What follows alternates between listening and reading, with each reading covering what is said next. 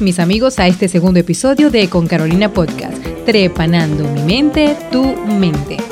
En estos tiempos de tanta convulsión social, pandemias, catástrofes y sin olvidar las desigualdades sociales que han existido históricamente, donde hay tanta farándula con la miseria o con las virtudes desde las redes sociales, es importante volver a lo íntimo, lo personal, reconocernos a nosotros mismos. Escucharnos y conocernos cada día más es una herramienta fundamental para lograr una autonomía de manera más genuina. Y en ese conocernos les pregunto, ¿se han puesto a pensar en algún momento cuál es el origen de la idea que tienen sobre felicidad? Seguramente alguien puede salir por ahí y me dirá, yo no la pienso, la siento. Ojo, no es que quiera teorizar la vida, no es que quiera teorizar los sentimientos pero es importante que revisemos la forma como estructuramos nuestras ideas, porque están en plena conexión con nuestras emociones. Hoy vamos a trepanar para ver qué tenemos ahí sobre esta idea de felicidad. Pero antes te recuerdo algo muy importante. Trepanando es una terminología de la medicina en este caso lo voy a usar como una analogía, es decir, abriremos nuestra mente como un ejercicio quirúrgico para revisar nuestros pensamientos. Vamos a ver qué hay ahí. Mi idea es crear un espacio que nos permita visualizar nuestras estructuras de pensamiento, es decir, que dialoguemos con nosotros mismos y pongamos en duda, así sea por un ratito, el piso de estabilidad que nos hemos forjado en el transcurso de nuestras vidas. ¿Para qué? Para que seas tú mismo el dueño de tus procesos de transformación. Siempre recurrimos a cosas externas cuando se trata de situaciones o emociones relacionadas a la felicidad.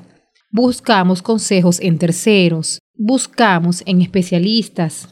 En diferentes lecturas buscamos alguna receta para encontrar algo que nos haga feliz o que nos ayude a sanar alguna herida. Aunque no podemos desestimar todos estos recursos, hay uno en particular que hemos olvidado. Sí, nosotros mismos. Siempre optamos por vernos como en tercera persona. Pensemos en este momento en el origen de nuestros pensamientos. ¿Estás realmente claro de lo que estás buscando cuando hablamos de felicidad? Sobre la felicidad se ha escrito muchísimo. Esto ha sido material importante para la filosofía, corrientes de pensamiento desde el idealismo hasta el materialismo. También es un material sumamente importante para la publicidad y para el comercio, para la economía mundial. La felicidad es un tema muy discutido, debatido, anhelado por muchas personas. Pero vamos a preguntarnos, ¿cuál es la base que nosotros tenemos sobre ese concepto? ¿Qué sustenta mi idea de felicidad? ¿De dónde viene? ¿Cuál es el origen? Nunca nos ponemos a pensar que nosotros no nacemos con alguna idea ya preestablecida. Esa concepción, esa idea que yo tengo sobre la felicidad, sobre el amor, sobre muchas cosas, está construida en esta sociedad en donde estamos viviendo. Por medio de muchas mediaciones, eh, instituciones sociales eh, que han sido parte fundamental de nuestra formación. Generalmente, cuando tocamos este tema, las personas entran como en, un, como en un limbo, buscando la manera de ver cómo dar respuesta a esa pregunta de la felicidad. O nos cuesta incluso darle, darle algún sentido, alguna imagen, explicarla, explicarla. E, e, se nos hace muy complejo cuando hablamos de la felicidad tratar de darle alguna respuesta sobre ella. Para darte un poco de contexto, para que nos sirva de ejemplo, aquí les dejo esta capsulita a la cual llamo las voces de mi mente. La profe. Me encontraba hablando con mis estudiantes sobre el concepto del imaginario colectivo o el imaginario social. Creo que es fundamental que todos sepamos sobre eso, pues más allá de ser un simple concepto, es algo real, del cual todos somos parte ese acuerdo social que se genera en, el contexto cultural en donde, estemos, en donde estamos todos sumergidos. Eso nos transversaliza nuestros pensamientos como un hilo invisible. La idea que tenemos sobre algo positiva, negativa, tiene que ver con ese concepto del imaginario social. Para conversar con mayor fluidez y generar más interés en el tema, tomé como ejemplo la felicidad. Estos temas vuelven locas a las personas, se vuelven locas las personas y bueno, a mí también me encanta hablar de estas cosas. Y ni hablar, tú le dices amor, felicidad, eh, sexo y la gente se vuelve loca hablando del tema. Le pregunté a una de mis estudiantes, ¿puedes describirme qué es para ti la felicidad? Ella quedó por un rato como un estado de hibernación. Creo que no se esperaba esa pregunta. Y me respondió, eh, estar feliz, pues, mm, es un sentimiento bonito. A eso respondí. ¿Puedes describirme ese sentimiento? Otra vez entró como en un estado de hibernación por un rato. Y me dijo, bueno, eh, que uno se siente contenta, feliz pues.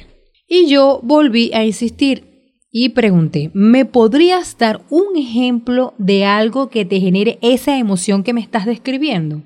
Y adivinen qué pasó. Sí, se volvió a quedar en un estado profundo de hibernación por un largo rato. Por la forma en que movía los ojos, entendí que ella estaba tratando de buscar la respuesta a eso que yo le había preguntado. Y me dijo, lleva, profe, espera un momentito, un momentito, profe. Al fin me respondió. Me dijo, bueno, un ejemplo es el estar con mi familia, con mis amigos, sentirme querida, eso me hace feliz. Y adivinen qué pasó. Sí, yo volví a preguntar. ¿Cómo sabes cuando alguien te quiere? Cuando me dices estar con mi familia, ¿cómo es esa situación de estar con tu familia? ¿Cuál es esa situación ideal que te hace sentir bien con tu familia? ¿Cómo te la imaginas? Y adivinen qué me respondió. No, no, no, no, no. Esta vez no quedó en estado de hibernación se quedó en silencio, con los ojos un poquito aguarapados. Aguarapado explicó, así como llorosos, y me dijo, ya la comprendí, profe. Muchas gracias. Ese día fue muy significativo para mí. Ahora les explico. Yo la escogí a ella con toda intención. Ella tenía un noviecito un tanto posesivo. Tenía problemas en casa por esa, por esa misma este, realidad. El chico podía ser muy regalón, sí, le daba sus regalos, eh, entre comillas, la consentía. Él ya le había hecho muchos espectáculos por celos y la forma para remediar esa situación, que era muy frecuente, siempre lo hacía a través de regalitos. El punto es que aunque no lo sepamos, hemos optado por escoger el concepto idealista de la felicidad. Es decir, esta estudiante cuando le hablé de la felicidad, ella recurrió a un concepto o a una idea de felicidad en un plano completamente abstracto. Es decir, a ella le costó tocar la realidad, o sea, llevar esa emoción a la realidad. ¿Qué es? Si tengo este novio que supuestamente me hace feliz y quiero estar feliz y quiero estar feliz con mi familia, bueno, debe suceder cosas para que eso pase. Entonces, estamos observando la realidad desde dónde. Estamos viendo realmente con claridad esta situación. Entonces, siempre recurrimos a ese concepto muy idealista, una palabra abstracta de la felicidad. Quiero, quiero hacer mucho hincapié en esto, porque mientras no logremos ubicar cuando, por ejemplo, este, les comento que usamos la palabra en, lo abstracto o en el plano abstracto, si no logramos ubicar realmente cómo se materializa la felicidad, cómo la, cómo la sentimos, cómo la expresamos, cómo la palpamos, eh, se nos dificulta mucho realmente tener conciencia clara de lo que nosotros realmente queremos y lo que realmente nos puede hacer bien. Si no le damos un sentido real, no le agregamos el sujeto, no le agregamos contenido a ese concepto de felicidad real y palpable, siempre nos va a costar un poquito vivirla de forma más auténtica. Fíjense, yo a mi hija le quiero dar herramientas para que ella pueda generar su propio criterio. Que sepa que ser feliz no depende de un tercero, pero que cuando escoja a esa persona, que la vaya a acompañar en su vida y que ella eh, de repente quiere que la acompañe a construir su felicidad, ella comprenda que, que no debe ser desde, desde el idealismo y desde la fantasía, que observe la realidad.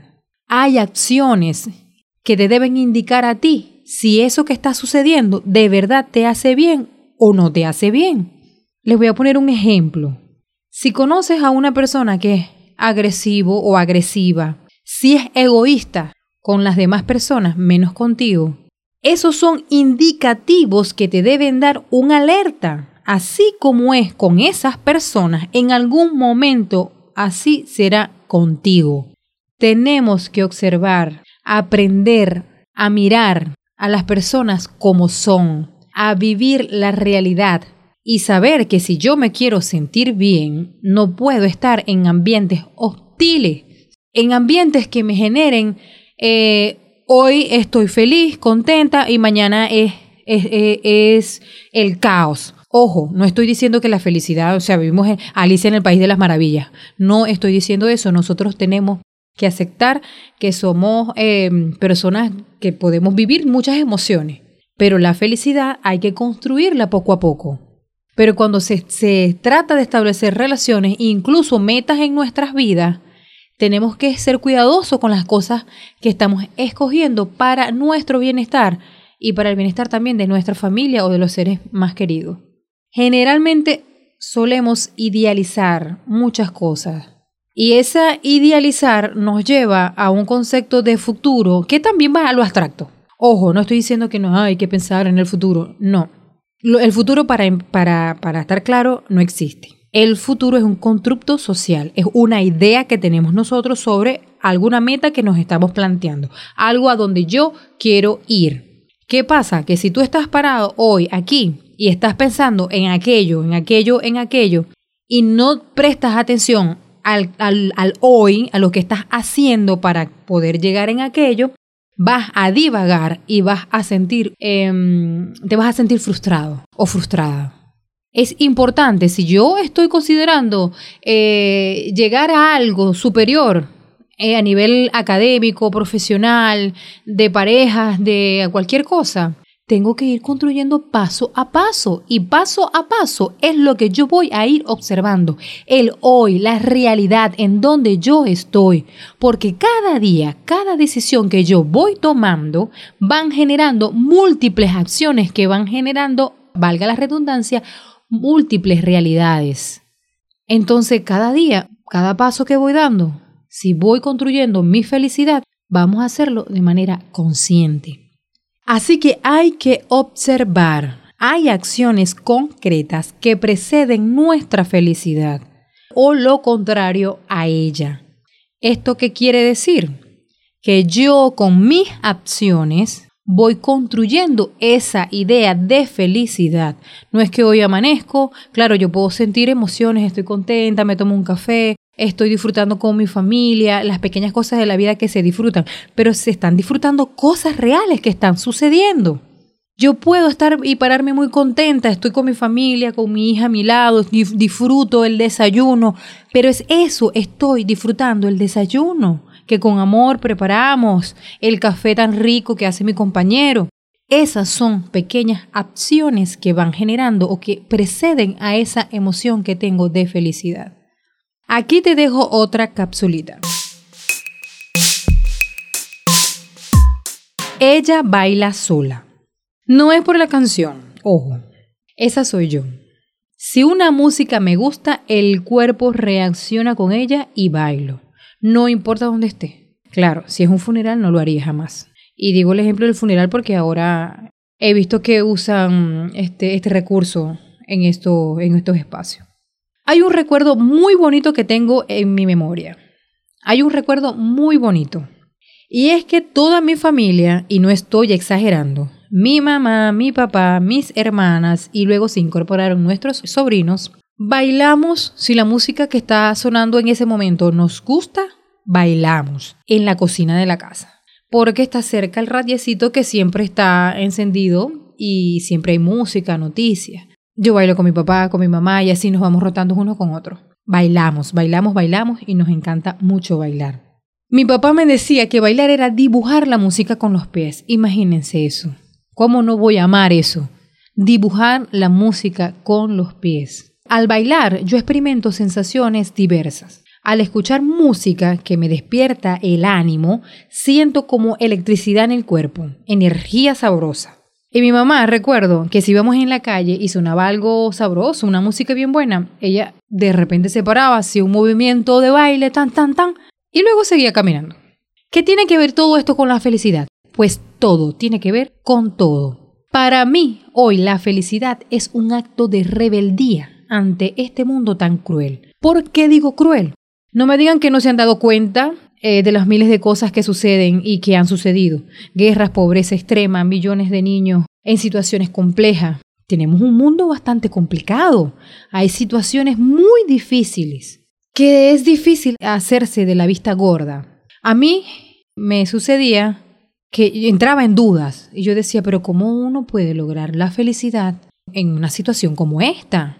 Eh, y bueno, fíjense que mm, se puede. Y como les decía al principio, es un acto de rebeldía. Hay que construir su felicidad, hay que construir nuestra felicidad.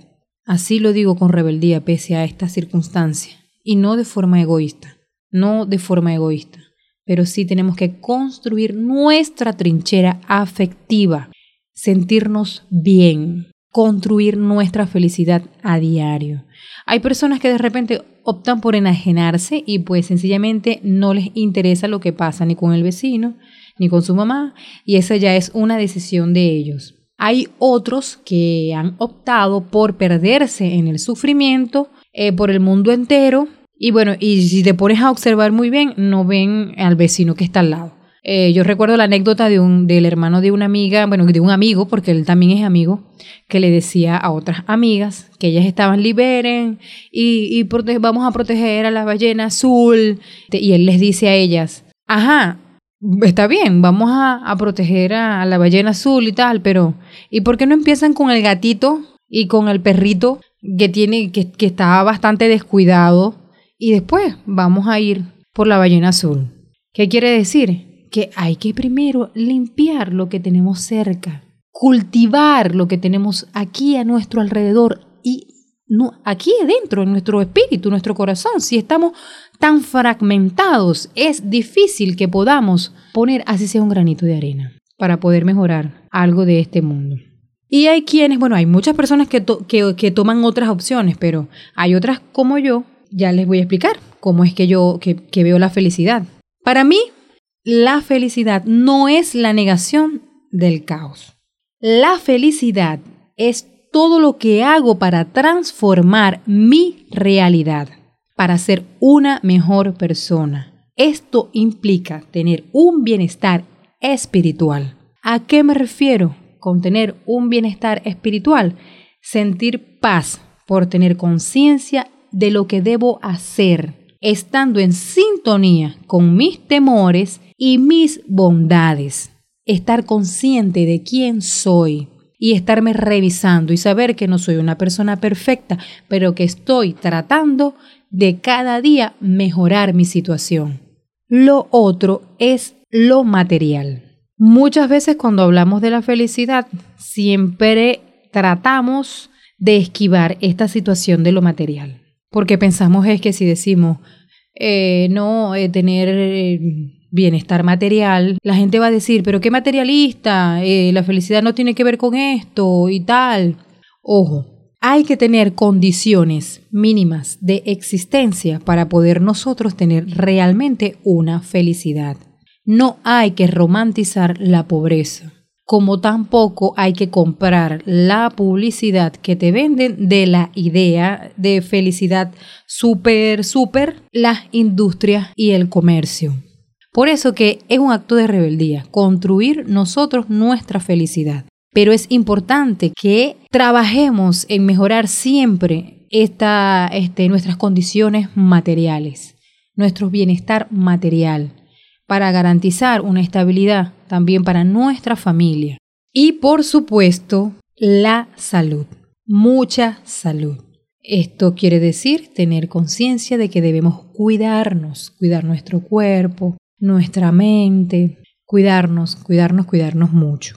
Porque ¿cómo puedo estar yo feliz si ando toda golpeada? Claro, por circunstancia de la vida, yo puedo tener X situación de, de salud y no quiere decir que, bueno, ay, bueno, como me enfermé, ahora voy a estar deprimida. No, ojo, yo creo que ustedes me están entendiendo completamente lo que les estoy diciendo.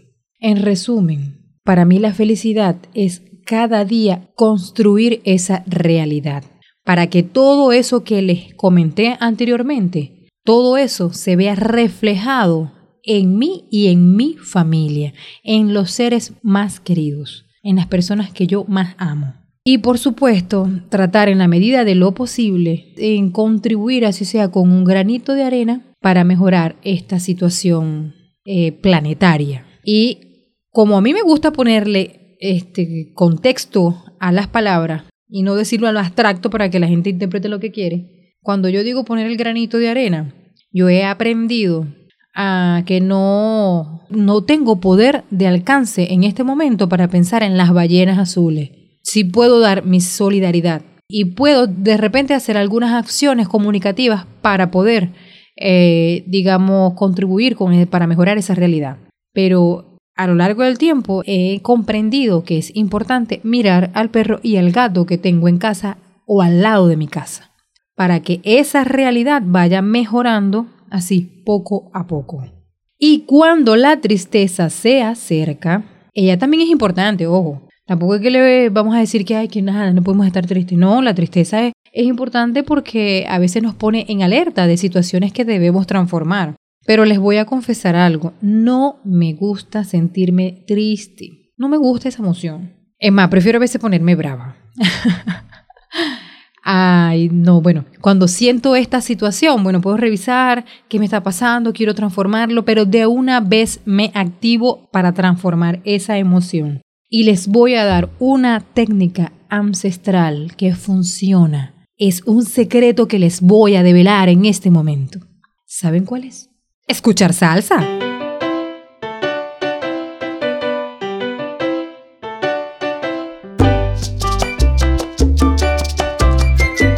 Tambor venezolano, música, música que te mueva el alma, el cuerpo. Mi cerebro activa todas las hormonas relacionadas a la felicidad y no les estoy mintiendo ni exagerando. Es que si hasta me duele la espalda y yo escucho el tambor, el tambor venezolano y les juro que se me quita el dolor. Yo les pregunto, ¿quién no es feliz bailando? Y si supuestamente no sabes bailar, escucha tu música y sacúdete como quieras. Total, nadie te va a ver porque ahorita estamos en cuarentena la mayoría de las personas. Esto les digo porque nosotros podemos programar nuestro cerebro y nuestros pensamientos para ir construyendo esa idea de felicidad, pero de forma genuina, nuestra idea real, palpable de felicidad, no un cuento de hadas que ni siquiera sabemos quién lo escribió y ni siquiera sabemos si eso nos va a funcionar o no nos va a funcionar. Entonces, bueno, a sacudir el cuerpo, a construir, a revisar constantemente qué tenemos en nuestra mente para que podamos ser más libres en nuestras formas de pensar y de crear nuestras emociones. Gracias por compartir este espacio conmigo. Estoy súper contenta. Este tema para mí es genial. Gracias por escuchar. Ojalá en este momento estés buscando en ti esa idea de felicidad para ver si vas en, bien, vas en buen camino o estés bailando en este momento. Es decir, que si te sientes triste, no te pongas a escuchar la canción que te pone triste. Baila, escucha la canción rica que te guste para que muevas el cuerpo. Si quieres sugerirme algún tema, me puedes escribir al directo en mi cuenta de Instagram arroba con Carolina Podcast y si quieres ser parte de las voces de mi mente sobre el tema que has sugerido, puedes escribirme un fragmento sobre eso que quieres exponer, explicar o puedes enviarme el audio para que seas tú mismo el protagonista de esa conversación. Si te ha interesado, házmelo saber. Sígueme en mis redes sociales, arroba con Carolina Podcast, haz un captura de pantalla y etiquétame te voy a hacer saber que estoy ahí. Puedes escucharme también en Apple Podcasts, Spotify, Google Podcasts, SoundCloud y Anchor FM. Ahí nos vemos en el próximo capítulo.